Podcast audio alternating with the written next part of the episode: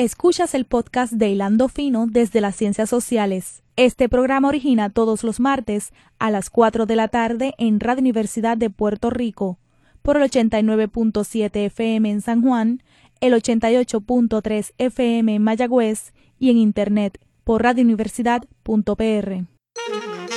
Cadena Radio Universidad de Puerto Rico presenta Hilando Fino desde las Ciencias Sociales un programa de análisis profundo sobre temas contemporáneos de interés nacional e internacional a cargo de profesores e investigadores universitarios.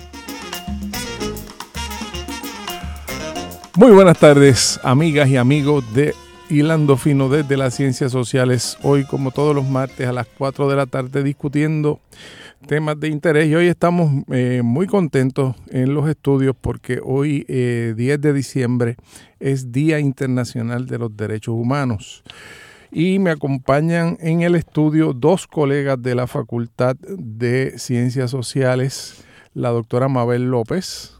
Saludos, saludos y buenas tardes a las personas que nos están escuchando y gracias por permitirnos este espacio. Claro y la doctora Marinilda Rivera. Saludos, buenas tardes a todos y todas y esperemos que sea una conversación de mucho entretenimiento y aprendizaje. Claro que sí, claro que sí. Mabel eh, López es catedrática del Departamento de Trabajo Social, posee un doctorado en Filosofía, Ciencias de la Conducta y Sociedad y un diploma de estudios avanzados de la Universidad Complutense de Madrid, una maestría en Trabajo Social de la Universidad de Puerto Rico. Eso es así. Y enseña varios cursos. Soy jerezana. jerezana, muy bien. Y eh, enseña cursos, entre otros, de desigualdad y trabajo social. Vamos a hablar un poquito de eso más adelante. Marinilda ejerce actualmente como investigadora en el Centro de Investigaciones Sociales de la Universidad de Puerto Rico. Tiene una amplia preparación académica dentro de lo que se encuentra un bachillerato en trabajo social. Fue becada por la Universidad de Illinois en los Estados Unidos, donde completó su grado de maestría en trabajo social con concentración en bienestar del niño. Completaste también estudios doctorales en Administración y Política Social en la Universidad de Puerto Rico. Y tengo aquí también, eh, que me parece muy interesante, que el Centro de Estudios Latinoamericanos de la Universidad de Michigan te otorgó la distinción de profesora visitante en julio del 2018 para desarrollar un curso virtual sobre migraciones y derechos humanos. Eso es así, eso es así. Sí, sí, sí, no, Marinila tiene una trayectoria este, espectacular. Muy bien, muy bien. Y usted también. gracias, gracias. Entonces hoy estamos eh, celebrando el Día Internacional de los Derechos Humanos, es una, una actividad que celebra la, la Organización de Naciones Unidas, este, porque... Eh, coincide con la fecha en que se aprobó la declaración. Claro, la declaración. 71 años. La Declaración de Derechos Humanos. Tengo aquí una cita de Eleanor Roosevelt para empezar la conversación que dice, en definitiva, ¿dónde empiezan los derechos humanos universales? En pequeños lugares, cerca de casa, en lugares tan próximos y tan pequeños que no aparecen en ningún mapa. Si esos derechos no significan nada en estos lugares, tampoco significan nada en ninguna otra parte sin una acción ciudadana coordinada para defenderlos en nuestro entorno, nuestra voluntad de progreso en el resto del mundo será en. Muy, muy interesante, ¿verdad? La cita de doña Eleanor.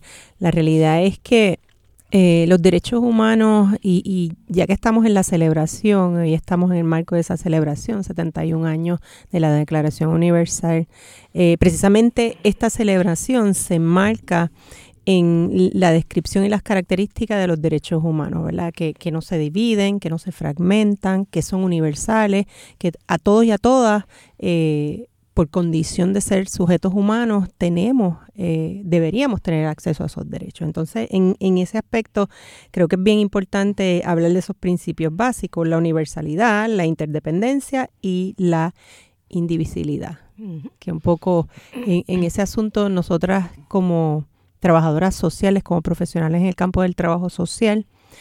Hemos tratado de trascender ético-políticamente nuestra profesión precisamente en el marco y en el contexto de la defensa, la exigibilidad y la expansión de esos derechos humanos, porque entendemos que no hay manera de dividirlos, que en la medida que tú discriminas o, de alguna manera obstaculizas el acceso a uno de los derechos, encadena se impactan eh, la demás, eh, los demás derechos humanos y el acceso a estos derechos y el disfrute.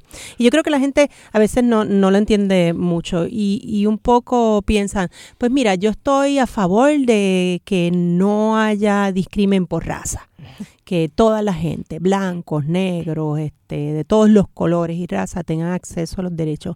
Ay, pero cuando hablamos de las personas gay, lesbianas y bisexuales, pues mira, yo entiendo que realmente no deben tener derecho, porque esto está mal.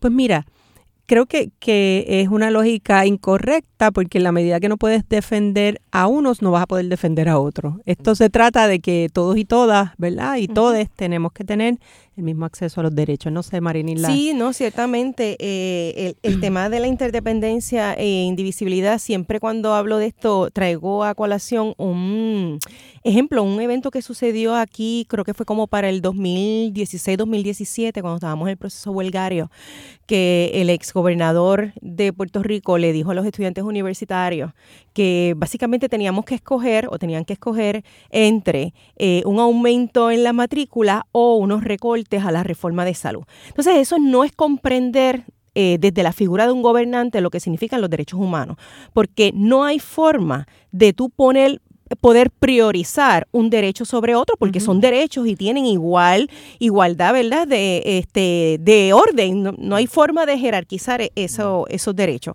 Así que siempre me, me recuerda eso y ciertamente eh, pues no, hay, no podemos poner la educación por encima de la salud, ni la salud por encima de la vivienda, porque todos son eh, importantes para el desarrollo humano.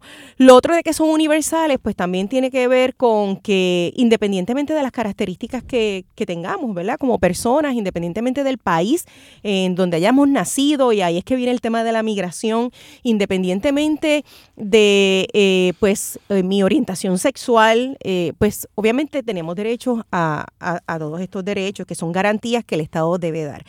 Ahora, ahora hay, unas críticas también a, todo este marco de los derechos humanos y yo creo que también... Es importante. Sí, eh, no romantizarlo. Sí, sí, claro. Y de hecho, el, tema de los derechos de la comunidad LGTB no estaba originalmente en la Claro que no es incluido. Sí, no, no, estábamos hablando de tiempo 71 años. Sí, sí, que, que en ese sentido también yo creo, yo creo que es importante este reconocer que son históricos también. Van evolucionando con el tiempo y van evolucionando según distintos sujetos sociales, se van encargando de visibilizar los temas y, y distintos momentos históricos. Si tú vienes a ver ahora el contexto de nosotros, un contexto verdad globalizado de alta tecnología, que nos lleva a pensar que ahora tenemos que, que trabajar con un tipo de derecho en el marco de lo digital, ¿no? Eh, cómo las redes sociales pueden violentar o no mis derechos. Entonces son asuntos que que el presente y el futuro eh, nos llevan como reto en el tema de los derechos humanos. Pero en la línea de, de no romantizar los derechos humanos, este, a mí, a Marinilla a mí nos gusta mucho hablar de esto, porque eh, en la Declaración Universal, cuando se piensan estos derechos en sus orígenes, no estaban pensados, como tú bien dices, en las personas gays, lesbianas y bisexuales, en las mujeres. Realmente estaban pensado, pensados en los hombres blancos, ¿verdad? De clase social alta, que tenían que de alguna manera proteger su propiedad privada y en el marco del orden económico en que vivimos, ¿verdad? Que la propiedad privada eh, a veces tiene prioridad sobre lo social, lamentablemente, eh, pues vinculó el, el origen de, de, esta declaración. Entonces, esto dejó al margen a mujeres, gente negra, gente pobre, eh, y finalmente lo que hemos transformado y lo que eh, se discute ahora en el marco de lo que son los derechos humanos se distancia totalmente de sus orígenes, ¿verdad, Marinilla? Sí, es interesante porque hay un marco importante, ¿verdad?, de derechos económicos y sociales en la declaración, que fue, un, que fue una conquista muy grande. De ahí surgen muchos de los derechos económicos y sociales que la Constitución de Puerto Rico quiso garantizar en la sección 20, y que el Congreso eliminó. No, eliminó. Eliminó, pero, pero ciertamente eh, es un tema, el tema de los derechos económicos y sociales, hay que reconocer creo que ustedes van a estar de acuerdo conmigo, que es quizás el área en donde menos efectivo ha sido el movimiento de derechos humanos de si nosotros estamos viviendo en el mundo más desigual. Claro. Y en el mundo de, de, de, de y la desigualdad no se está no está disminuyendo en el mundo. Claro, está, aumentando. Entonces, lo, el movimiento de derechos humanos eh, ha sido muy bueno protegiéndose o denunciando la tortura, denunciando las violaciones extremas de violencia, de persecución, pero el tema de la desigualdad es un tema que el movimiento de derechos humanos no ha podido atender bien. Hay un libro reciente de un historiador norteamericano que se llama Samuel Moín, que se llama Not Enough, no es suficiente, que precisamente lo que hace es discutir cómo, cómo el, los derechos humanos en el mundo han coincidido con el auge del neoliberalismo. Claro, sí, y, sí. Y ese, esa, ahí hay una contradicción de que estamos hablando de derechos humanos, pero estamos hablando cada vez más de un mundo más desigual. Y, y cuando miramos el, contexto internacional, vemos lo que está pasando en Chile, vemos lo que está pasando en, en Colombia, vemos lo que está pasando en Ecuador, vemos una rebeldía eh, social muy fuerte contra estas inequidades del neoliberalismo. Claro. Sí, este, eh, yo creo que hay algún elemento que también hay que traer antes de discutir el tema de la desigualdad y su vínculo con los derechos humanos, y es que precisamente todos estos movimientos, declaraciones internacionales, se dan y dan la impresión de que nacen de la la buena voluntad del Estado, ¿verdad? Este, y dejan a un lado precisamente los movimientos sociales, invisibilizan todos los movimientos sociales que sabemos que se dieron en el contexto de la Segunda Guerra Mundial y, y, que obviamente mujeres, hombres, negros, clases trabajadoras oprimidas salieron y estuvieron en las calles, pero esa historia como que la invisibiliza. Entonces se da la apariencia de que tenemos este junte de buenas voluntades de Estado que participaron en esa guerra este, y que entonces ahora nos vamos a sentar ¿verdad? ante este desastre que hemos hecho a nivel internacional y las muertes que ocasionamos. Así que, hay que es importante poner eso en, en perspectiva para poder entender por qué los movimientos sociales hoy, ¿verdad? ¿Por qué el reclamo de los derechos humanos? ¿Por qué la importancia de hacernos historia en los movimientos sociales? Y hay algo que, que, es importante, es que no ha habido, no ha habido derecho humano que no haya sido por conquistas de los movimientos sociales, no por la buena voluntad de los estados. Entonces, eso, ese detalle es importante para poder entender, ¿verdad? Por qué Bolivia, Chile, todos estos países están en la calle. Y cuando tú hablas de, de estos movimientos sociales en América Latina, una de las cosas que se invisibiliza también es que parte de los derechos económicos y sociales están ahí por las delegaciones de América Latina. Claro. En el contexto de la discusión de la declaración trajeron ese tema. Siempre se dice que fue la delegación socialista, la Unión Soviética, etcétera, y hubo una influencia, pero la influencia mayor para incluir los derechos económicos y sociales en la declaración fue de los países latinoamericanos. Eh, es algo bien interesante lo que dice Marinilla en términos de los movimientos sociales. Eh, los derechos humanos costaron sudor y sangre.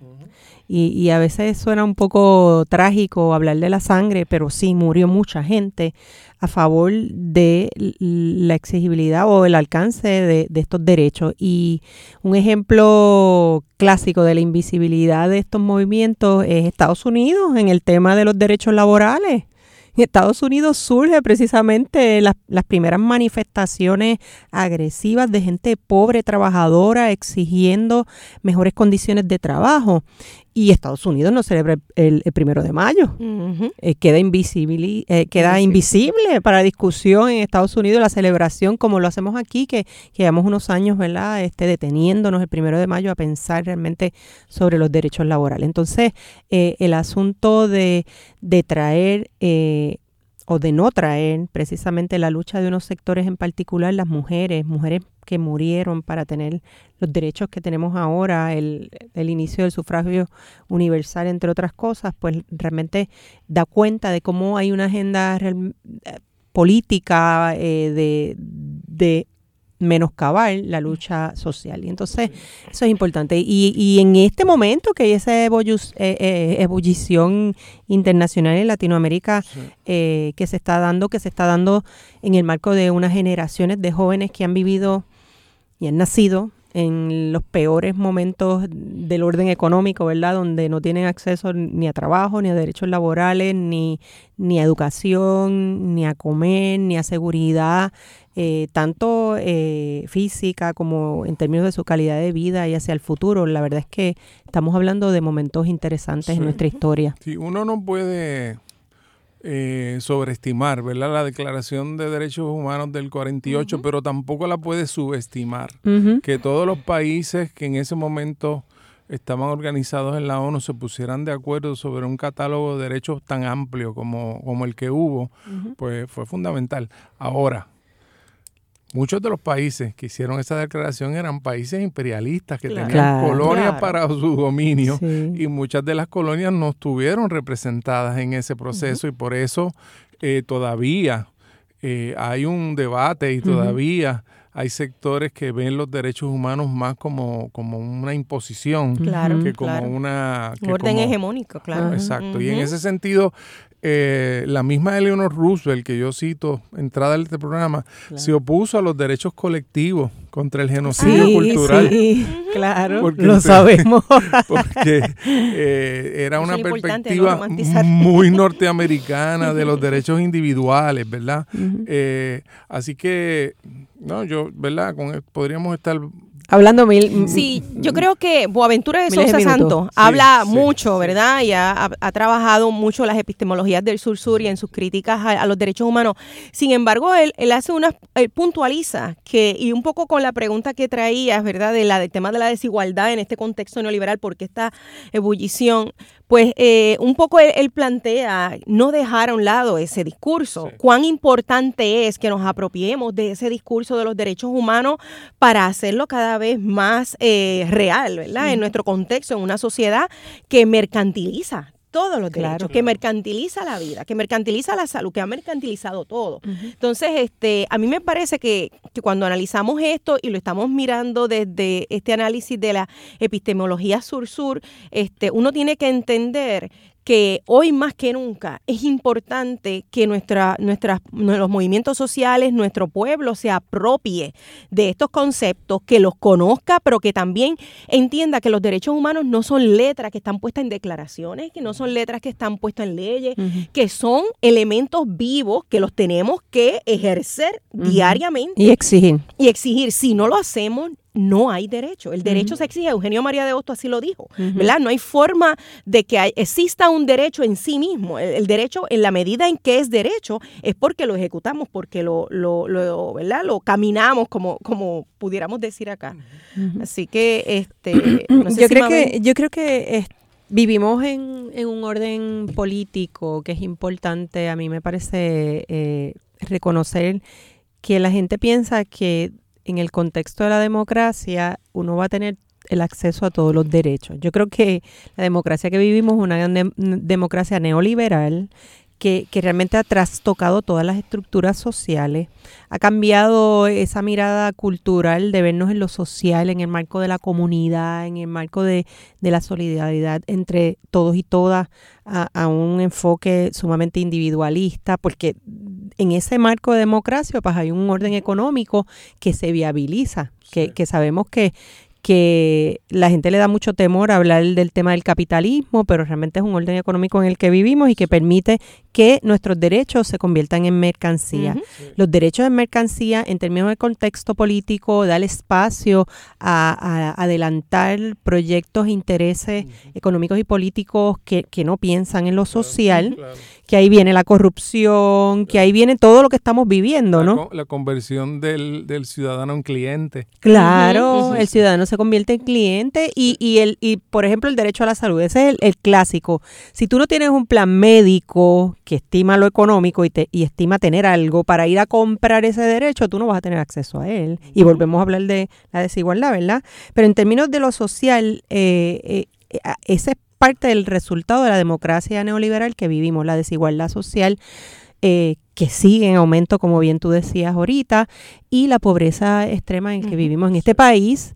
La gente vive, un trabajador social gana 1.300 dólares al mes.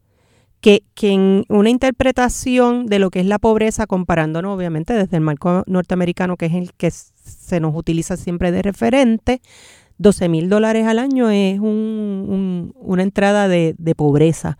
Y esos trabajadores sociales tienen que tener uno, dos, tres trabajos para poder sobrevivir y no estar en, en esa condición de pobreza, que sigue ahí porque sabemos que en este país un 58% de nuestras familias con niños y niñas vive en condiciones de pobreza.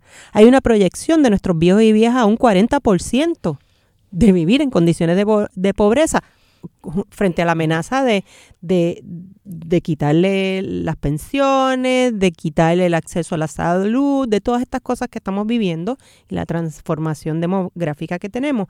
Así que la desigualdad con relación al tema de los derechos humanos es tan importante considerarla, porque la médula y, y la raíz principal de tener condiciones de pobreza eh, en distintos niveles de intensidad tiene que ver precisamente con esa desigualdad. es interesante lo que está planteando Mabel porque si lo miramos teóricamente, el, la Declaración de Derechos Humanos no tiene un remedio frente al tema de la desigualdad. Claro. Lo que tiene es un planteamiento de cuál es el mínimo que deben tener las personas de alimentación, de vivienda, pero es el mínimo. Es un poco, es un poco un, concepto bastante parecido al estado benefactor. Pero el tema de la distancia entre ricos y pobres, el discurso de derechos humanos del 48 claro. no se lo plantea y en ese sentido este eh, reitero cómo este discurso de derechos humanos es un discurso que tiene que evolucionar, tiene que moverse con los tiempos, porque hoy en día el tema de desigualdad es un tema central. Claro. El tema de cuánta, cuán poquita gente en el mundo controla la riqueza mundial y cómo eso está impidiendo y cómo esa, ese, ese sector más eh, adinerado no está pagando las contribuciones que tiene que pagar. Y entonces cada vez más es exprimir a la gente que está, a los asalariados, mientras ese sector se le deja. Ahora mismo en Estados Unidos salió en estos días que por primera vez el grupo asalariado pagó más que el grupo de los millonarios y los billonarios en Estados Unidos. Wow. ¿Sabes? que, que, es un problema. Que también pasa aquí. Sí, pasa aquí, claro, claro, porque aquí toda la estrategia es de no pago de contribuciones. Claro, y, y, y, de, y de apoyar ese sector de grandes intereses invisibilizar la exigencia de, de su compromiso social y, económico con el país. Y entonces, definitivamente. Marinila, entonces hoy eh, ustedes están celebrando un festival Estamos celebrando el Comunitario de Derechos Humanos. Háblanos un poco de la actividad El, el, festivalito, ¿verdad? Mucha gente lo conoce como el festivalito. Eh, esta es la tercera edición del Festival Comunitario por los Derechos Humanos. Estamos en el contexto de esta celebración. Comenzamos a las 12 del mediodía y pues todavía la gente que nos está escuchando desvíe su carro aquellos que van en sus carros y pasen por el casco urbano de Río Piedra, allí en la Plaza del Pilar y eh, este, en Casa Ruth. Estamos llevando a cabo este festival que es el cierre de la campaña internacional 16 días de activismo contra la violencia de género. Es una campaña que nació en el 1991 con el Centro para el Liderazgo Global de las Mujeres eh, y pues obviamente todavía eh, se lleva a cabo. Puerto Rico ya lleva varios años desde el colegio. el Colegio de Profesiones de Trabajo Social adoptó esta actividad en el 2012. Primero lo hizo en el marco del contexto de la misma organización. Eh, hacíamos actividades para el beneficio de colegiados y colegiadas y nos dimos cuenta cuán importante era eh, desde nuestros principios el que este trabajo espectacular saliera públicamente y comenzamos a invitar otras organizaciones. Este año se sumaron a nosotros 40, más de 40 organizaciones. Aquí hay universidades, aquí hay organizaciones no gubernamentales, universidades públicas y privadas. Nosotros tenemos ahora mismo nuestro departamento de trabajo social, eh, la, escuela graduada, la escuela graduada y distintas universidades en, en, el marco de Ana Geméndez o de eh, la Interamericana nos hemos unido a tener actividades, pero no tan solo, hay organizaciones tan espectaculares como Caderamen, que es una organización que trabaja por, por la defensa del derecho a la salud de las mujeres en en, el, en el contexto de, gestación, ¿no? De acompañamiento de ellas, este, divulgan y, denuncian la violencia obstétrica eh, y, y asimismo artistas. Tenemos en Casa de Ruth ahora mismo, mire, hablando de la desigualdad, eh, tenemos en Casa de Ruth, una de estas actividades fue eh, una galería de eh, obras eh, de artistas nativos de todas las esquinas de Puerto Rico que se presentan aquí en Río Piedras con el tema de la violencia de género, porque esta campaña se dirige a, la prevención desde la denuncia de lo que es la violencia de género, pensando en que esta situación de feminicidios y, de complejidad con relación a la violencia de género puede ser trascendida en nuestro país y es un asunto de derechos humanos. Y en ese sentido, todas las actividades eran en el marco de la prevención. Eh, teníamos un calendario que obviamente terminó con, termina hoy con la actividad de la celebración del festivalito, que, voy a dejar a, a Marinila que hable del festivalito, pero me gustaría que la gente que nos está escuchando sepa que el colegio tiene una guía de actividades que es una guía eh, socioeducativa, tiene información, tiene eh, distintos enlaces donde uno puede conocer sobre el tema y le puede enseñar a chiquitos, chiquitas, niños, niñas en la casa, ahora que vienen las vacaciones, ponerlos a leer, a ver películas que les enseñen lo que es la equidad del género. Son esto es una joya, así que les invitamos a acceder a la página, la página es www.cptr eh, cptspr.org eh, ahí en nuestra página del Colegio Profesional del Trabajo Social puede acceder a esta guía y toda la información que es de sumo interés, inclusive le habla de, de hoy de nuestra celebración. Espacios Abiertos también tiene una buena página de también, también. Amnistía Internacional. Este de hecho, Amnistía se une a nosotros, son de las organizaciones que se unen a nosotros, este, eh, la oficina de la Coordinadora Paz para la Mujer, eh, Taller de salud, sí, hay muchísimas, muchísima gente. Que, que, si me pongo a decirlas todas se queda alguien. eh, pero no sé, del festivalito toda esta gente se suma también. Sí, sí, se suma. Este, como les decía, son 16 días de activismo. Comenzamos el 25 con la marcha de las mujeres que, que tuvimos ese día. Eh, y a nivel internacional, ese día también comienza esa, esa campaña.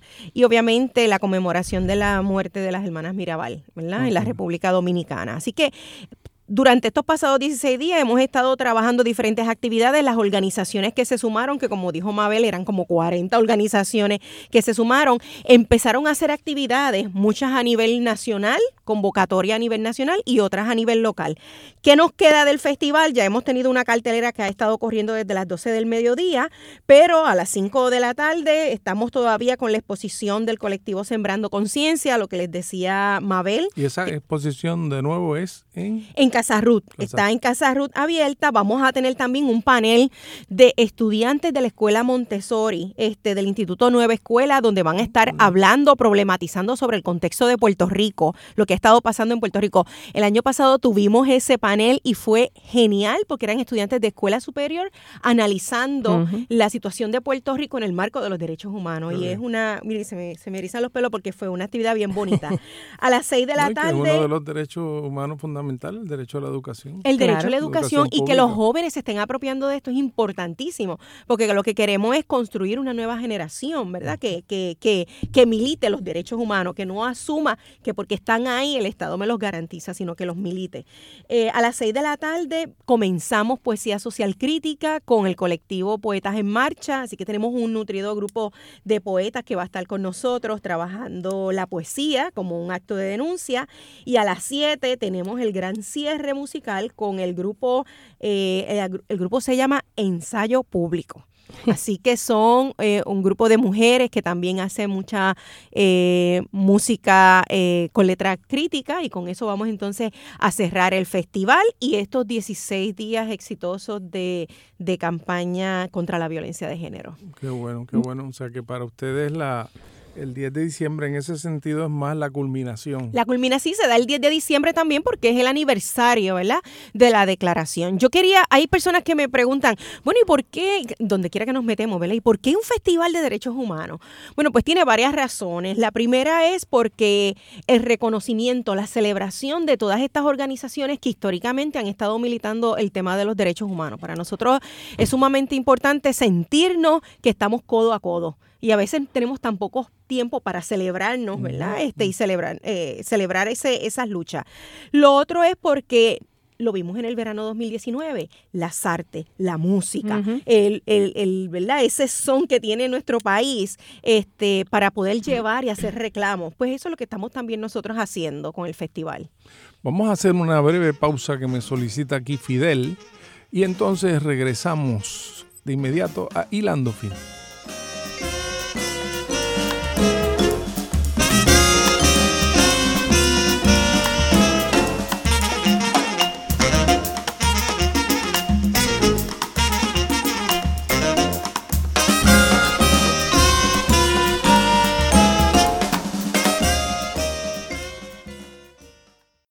Escuchas el podcast de Hilando Fino desde las Ciencias Sociales. Este programa origina todos los martes a las 4 de la tarde en Radio Universidad de Puerto Rico por el 89.7 FM en San Juan, el 88.3 FM en Mayagüez y en Internet por radiouniversidad.pr.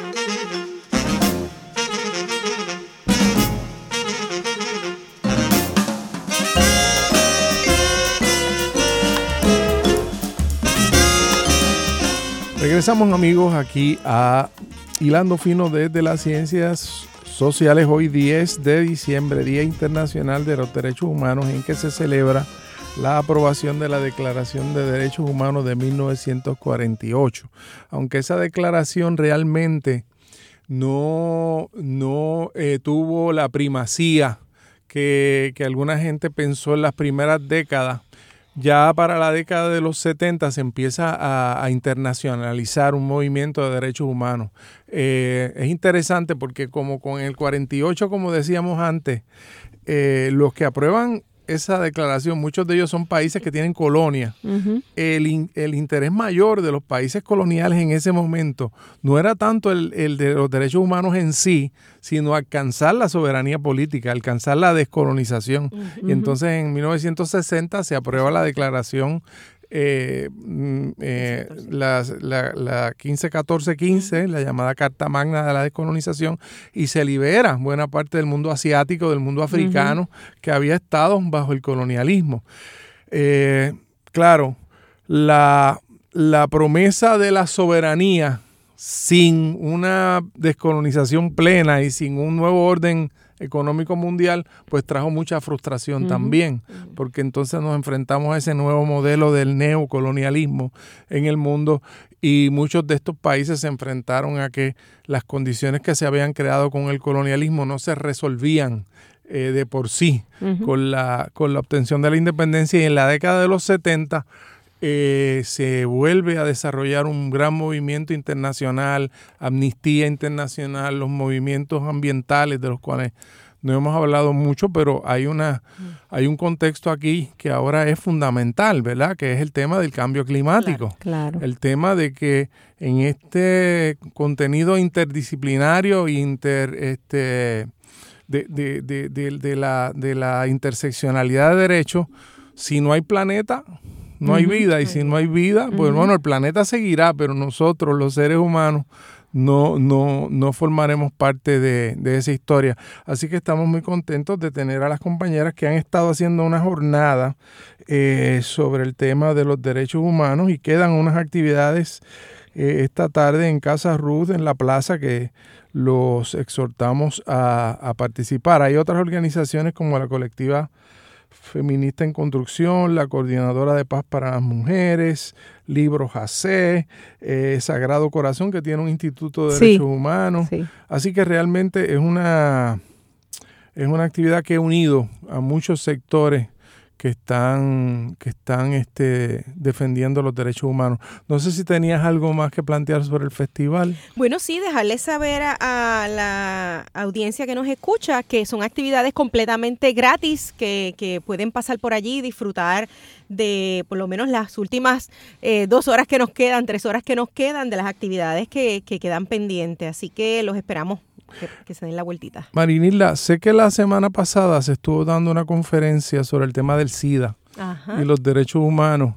Eh, es un tema el SIDA que el cual no se habla tanto como se habló cuando ocupaba la, la atención ¿Qué temas se cubrieron ahí? ¿Qué, nuevas investigaciones hay sobre este tema? Pues bien, eh, sí, la semana pasada estuvimos trabajando una conferencia internacional virtual donde tuvimos personas de eh, Portugal, Brasil, eh, Estados Unidos, El Salvador conectadas, pues la, el asunto de la tecnología, ¿verdad? Nos permite estar cerca a, la vez que estamos distantes. Y estuvimos trabajando el lanzamiento de un libro que hicimos un grupo de colegas y también eh, investigadores de las ciencias sociales en el tema de VIH, migraciones y derechos humanos. El libro estuvimos trabajándolo cerca de casi dos años y medio. Eh, hicimos un junte. Este junte nace a raíz de unos trabajos que eh, tres de nosotros y nosotras compiladores participamos en la CEISAL en Salamanca y la Universidad de Sala. La, la CEISAL es, el, es una conferencia que se da eh, europea de las ciencias sociales y caribeñas, exacto. Entonces, eh, pues nada, tuvimos la oportunidad de hacer este junte en un panel internacional analizando el tema del VIH y los derechos humanos.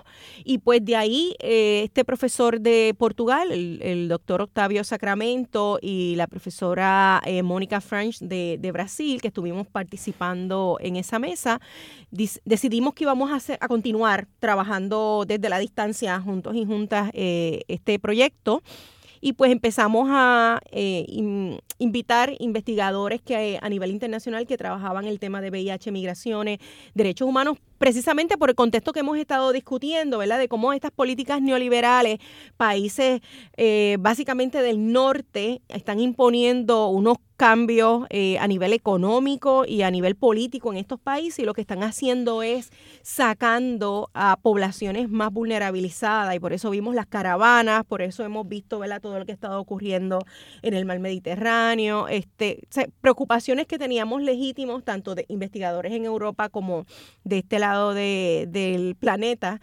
Y pues los pusimos todos en un libro que está eh, en acceso gratuito en la biblioteca de Claxo del Consejo Latinoamericano de las Ciencias Sociales, así que pueden accesarlo el trabajo. ¿Cómo se titula? se llama eh, VIH, Migraciones y Derechos Humanos, Perspectivas Internacionales. Pueden entrar a, la, a la, biblioteca de Claxo, así mismo lo pueden buscar y entran el, el título y lo pueden bajar completo. Es una compilación de 10 artículos, 26 investigadores que hemos estado trabajando y hay, hay un análisis muy interesante desde la, el análisis más estructural de las políticas y la movilidad social y cómo se crean condiciones, ¿verdad?, de precarización de la vida en estos países que empujan a la gente para afuera. Así que hay una lectura diferente al tema de la migración y cómo entonces eso eh, desencadena en la creación de, sistemas de salud que no pueden acoger a estas poblaciones porque las políticas migratorias también impiden este,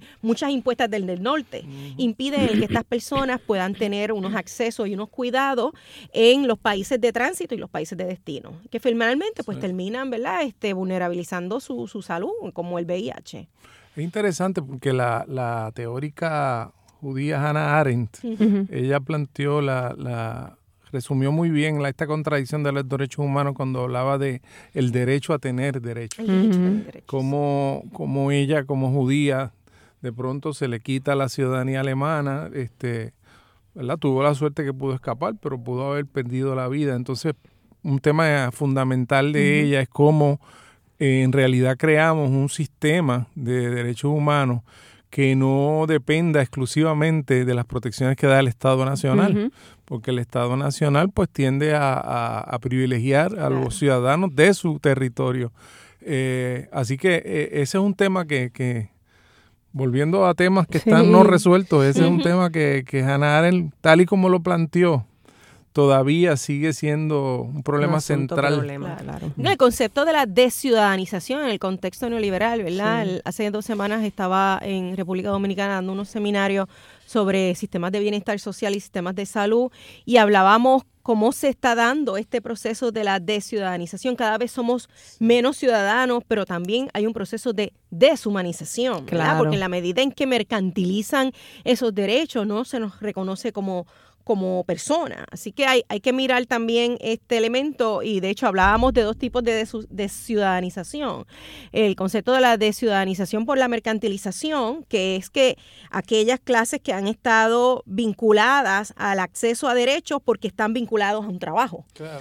Y aquellos que han estado en un proceso de desciudadanización por desposesión, que son las, las poblaciones que históricamente han estado eh, más eh, rezagadas del acceso a esos derechos y que dependen exclusivamente de que el Estado pueda. ¿Por qué? No porque han estado fuera del trabajo todo el tiempo, sino porque han entrado y, salido por, pues, obviamente, situaciones de, niveles de educación que tiene que ver con violación de derechos. O porque sencillamente no hay suficiente y no hay suficientes empleos. este, y, el tipo de, o sea, estamos hablando de, del concepto del concepto geopolítico, que lo traería Gilbert aquí y nos diría, no, pero eh, eh, de dónde tú eres. en, ese análisis no es lo mismo ser de un país que de otro. Claro. Y el concepto de, de migrante, ahora que traes eso, Mabel, este, ciertamente en este contexto eh, de las políticas neoliberales y cómo se definen las políticas migratorias y las políticas de salud, hay un... Hay, no, no podemos perder la perspectiva de que ya se ha definido un migrante que es deseado versus el que no es deseado. Claro, claro. Entonces el que el que llega en avión, que llega con los con los documentos establecidos, pues llega usualmente eh, por petición incluso, muchas veces, eh, porque se abren estas convocatorias para unos migrantes que son definidos como los deseados. Pero el que va a pie, el que va precisamente pagando las consecuencias de esas políticas que se imponen desde el norte hasta el sur, ese no es un migrante deseado, a pesar de que esos son los que están ¿verdad? asumiendo las consecuencias de lo que desde arriba se está y, y eso se vincula al debate que hemos tenido esta tarde, ¿no? De, los derechos humanos y la desigualdad al acceso a esos derechos, ¿verdad? Entonces tenemos que, que unas personas no importa cómo sea, no va a poder acceder a, ese derecho que tiene un principio de universalidad. Sí, sí, sí. Y entonces vemos casos extremos, ¿no? Vemos el caso de Siria, vemos el caso de Libia, vemos el caso de Yemen, eh, casos en donde la, toda la geopolítica y sus conflictos ha causado una serie de bombardeos, una serie de guerras geopolíticas internas de muchos intereses sobre un mismo territorio causando en el caso de Siria más de 6 millones de, de, migrantes. En el caso de Libia se ha convertido en un estado fallido. En el caso de Yemen, la cantidad de muertos que están ocurriendo, una guerra auspiciada por Arabia Saudita con el respaldo de, Estados Unidos, uno de los países más eh, con mayores violaciones de derechos humanos precisamente en el mundo. Eh, y Parte de lo que, de lo que se está examinando en este campo de los derechos humanos es cómo eh, esta gran pobreza mundial y esta gran eh, incapacidad para resolver conflictos de forma negociada, de forma civilizada y cómo se recurre a estos bombardeos este, en donde son daños colaterales, pero son daños colaterales de miles de personas que terminan sin casa, que terminan como, como refugiados y están sobrecargando el sistema de las Naciones Unidas de refugiados porque literalmente eh, son millones de personas que están viviendo en estos campos de, refugiados, a veces viviendo, viviendo 15, 20, 25 años de su vida en estos campos, que no deja de ser una cosa eh, transitoria, se convierte en un modo, en un modo de vida, ¿verdad? Y que en ese sentido, pues, eh, volviendo al tema de la desigualdad, la desigualdad está creando unas migraciones y está creando un grado de insatisfacción en las poblaciones que la vemos en este momento en un mundo que está revuelto. o sea, Realmente, Sí. cuando tú miras al, al globo terráqueo, en todos lados, tú ves que el nivel de, de conflictividad Y tensión. política claro. es fuerte y no siempre ese conflicto se resuelve a favor de mayor democracia, mayor Claro. justicia social. A veces lo que prevalecen entonces son movimientos de derecha, Ajá. movimientos populistas, movimientos neonacionalistas, Ujú. un auge de ciertos movimientos este Por adelantar unos intereses en particular, claro. Sí. O sea que este tema migratorio es un tema en este momento fundamental y muy vinculado El tema de al derechos. tema de derechos humanos. Sí, sí, Sí. ciertamente por eso fue que nos dimos a la tarea de hacer este junte. Y de hecho, este, estamos planificando otros trabajos, ¿verdad? Que ahora con la Claxo y con eh, la Organización de las Naciones Unidas, ver si pues damos, afina- afinamos unos proyectos también. Y una pregunta, cuando ustedes discuten esto en República Dominicana, el tema del discrimen contra los haitianos se trae. Pues mira, es un tema que está bastante mm, silente, ¿verdad? Este, allá en el reconocimiento de que de que es una situación, es un problema. Este, nosotros estuvimos trabajando más enfocado eh, el tema de la migración cuando estuvimos allá no se tocó tanto, porque era más enfocado en el tema de bienestar social. Este, yo estaba esperando a ver si salía de, de los estudiantes la discusión, este, y ciertamente fue bastante, fue Mm. bastante no fui, eh, ¿verdad? Poquito Sí. tocado, poquito tocado. Es un Sí, tema bastante delicado. tabú. Eh, No, y- sí, y, y sí. se tocan muchas sensibilidades Sí. en términos, porque afirmo porque estuvimos en una en un congreso en Panamá, que es un congreso eh, fundamentalmente eh, auspiciado por la Internacional del Trabajo Social. Nosotros tenemos el presidente de, de la Internacional y la misma Marinilla, representante de una de las comisiones más importantes que tiene, que es la de educación, eh, la Internacional de Trabajo Social, nosotros le llamamos la FITS. Eh, y, y allí habían colegas de, de República Dominicana y cuando se trajo la discusión de la migración, porque en Latinoamérica esto es una discusión. ¿verdad? Importante. eh, la Sí. colega se sintió muy, muy aprensiva, este, muy en defensa de que realmente es que esta gente Nos vienen invade. a invadirnos, son unos malotes, todas esas cosas oímos Sí, ahí. sí. Así que yo creo que es un tema bien Sí, peligroso. Y en el contexto que del allí. VIH, más todavía porque desde los inicios, en la década de los 80, se asumió que quien traía el VIH, y el discurso se dio así, venía de afuera. Claro. Hacia, hacia los países. Entonces se dieron todas estas políticas. Yo recuerdo también que todavía todavía está vigente, ¿verdad? Este Ryan White, eh, que es una de las primeras políticas que se aprobaron para tratamiento a pacientes VIH, incluía a los migrantes porque se asumía que si no le dabas antirretrovirales a los inmigrantes, pues imagínate, estos son los que nos están infectando. Entonces, por eso es que le dan acceso a tratamiento antirretroviral. Sin embargo, hasta el día de hoy no tienen derecho a accesar al sistema de salud.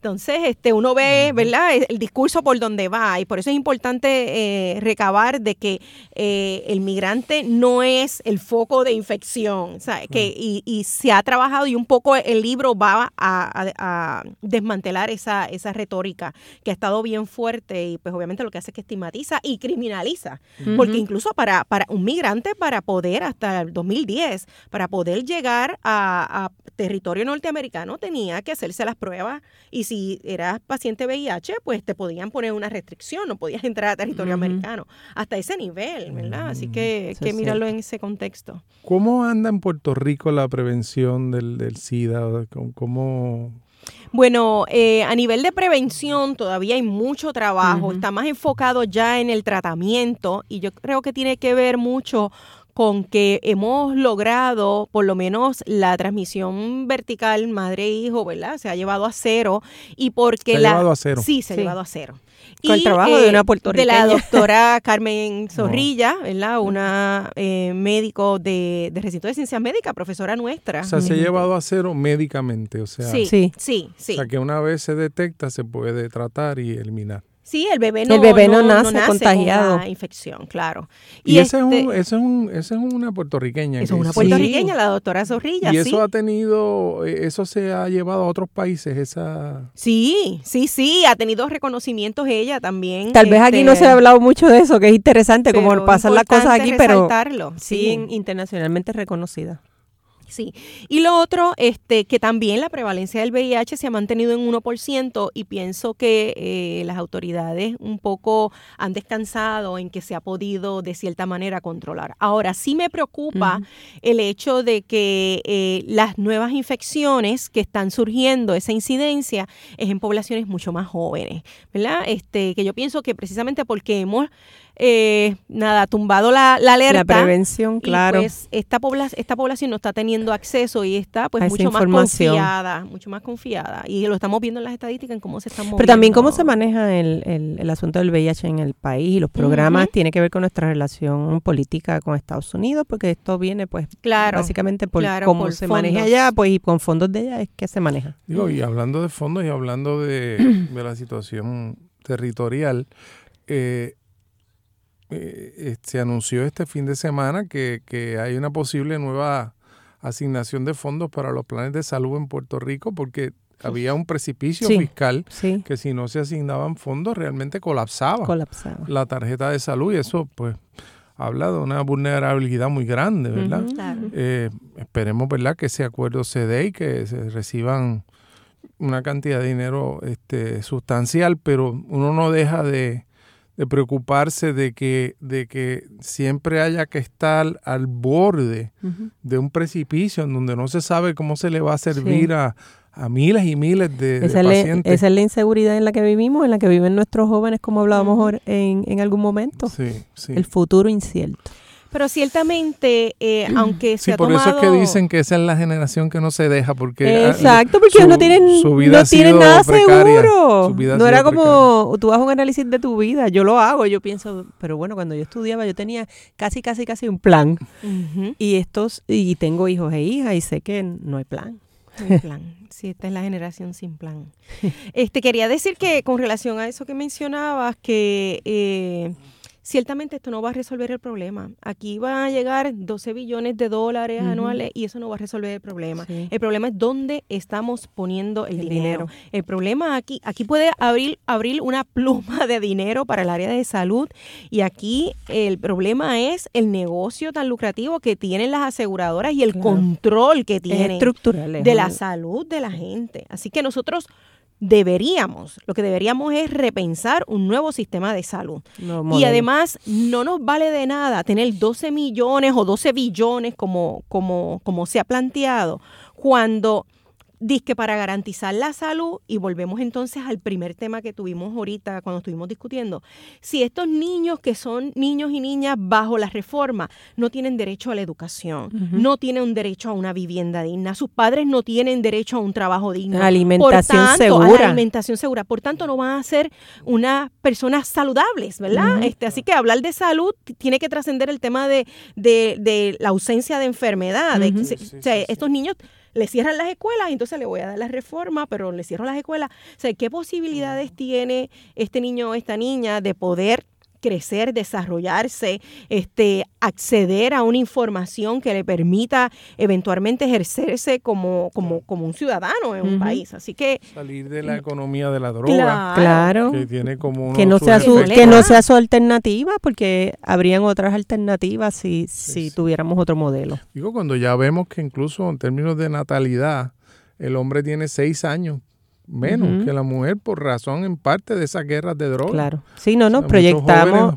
hay, hay, un elemento del género ahí. A mí me, me encanta este tema porque estos jóvenes mueren eh, por sobrevivencia, obviamente, y porque esa es su alternativa y porque definitivamente hay un elemento del perfil de la masculinidad que te lleva a defenderte y, y hacer esa defensa, porque si no, no eres bien visto en el grupo y en la comunidad. Entonces hay elementos de género aquí que tal vez en el análisis son importantes trabajar. Nosotros que estamos hablando con esto de las violencias del género, nosotros lo miramos desde esta manera, no la, no la vemos exclusivamente en el contexto de una relación de pareja, porque hay muchos feminicidios y situaciones que se dan y muertes que se dan en el contexto de la relación de pareja, pero hay otras muertes que no hablamos, esta muerte que tú traes, ¿verdad? De esta prevalencia en, en, jóvenes, varones, que se están matando en la calle, pues eso no se discute y es importante discutirlo. Yo creo que, que el análisis del género, por eso hablamos y apostamos siempre a la perspectiva de género curricular como una alternativa que en el futuro también va a aliviar otros asuntos. Sí, es interesante, ¿verdad? Porque retomando quizás el comienzo de este programa, la cuestión de la interseccionalidad, de cómo todos uno, hay unos problemas que se relacionan con otros, ¿verdad? Claro. Si, no tenemos eh, estrategias contra el cambio climático, si, no claro. si, seguimos teniendo este, una política ambiental que, que, no le hace justicia a la justicia ambiental, que contamina más a las comunidades pobres, todos, todos son asuntos que están ligados unos con otros. Como tú dices, Marinilda, de que vale tener, ¿verdad? O qué bueno que hay unos fondos para tener, para, para que unos sectores tengan acceso a unos servicios, pero uno se da cuenta que no hay una correlación entre gasto y el nivel de, servicio, y el nivel de, calidad de vida, en este caso de calidad de salud. Así que en ese sentido, pues es importante que estemos hablando hoy 10 de diciembre de, los derechos humanos y de la, la, importancia de entenderlos como derechos que se entrelazan unos con otros, que no, están, no están separados. Divididos y fragmentados, claro que no. Sí, em, yo quisiera un poco, este, no sé si tenemos todavía eh, tiempo, un poco retomar el concepto este de la de ciudadanización por mercantilización y, y, por desposesión. Yo creo que es importante que veamos que estamos en un momento donde aquellas personas que han estado vinculadas al acceso a derechos por el trabajo, porque ya ese patrono pues le da un plan médico, ese patrono, eh, patrono perdón, pues le da ¿verdad? acceso a un trabajo, cada vez se está precarizando más. Y la gente que está en este sector ha tenido que, precisamente por todo el desmantelamiento de ese estado de derechos laborales, han tenido que ir recurriendo a ese mercado de derechos a tratar de mantener ese eh, estatus en el que han estado viviendo en las pasadas ¿verdad? décadas. Entonces, pues no hay educación y ya no puedo, bueno, pues entonces me voy al, al mercado de la educación y le pago el colegio a mis hijos, le pago el plan médico a mis hijos porque ya no me lo garantiza mi patrono.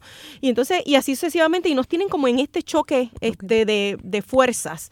Y pues tenemos que vernos que, que las fuerzas no es entre nosotros, la fuerza es contra un sistema económico y un Estado que cada vez responde más a ese sistema que se quiere imponer y nos quiere quitar.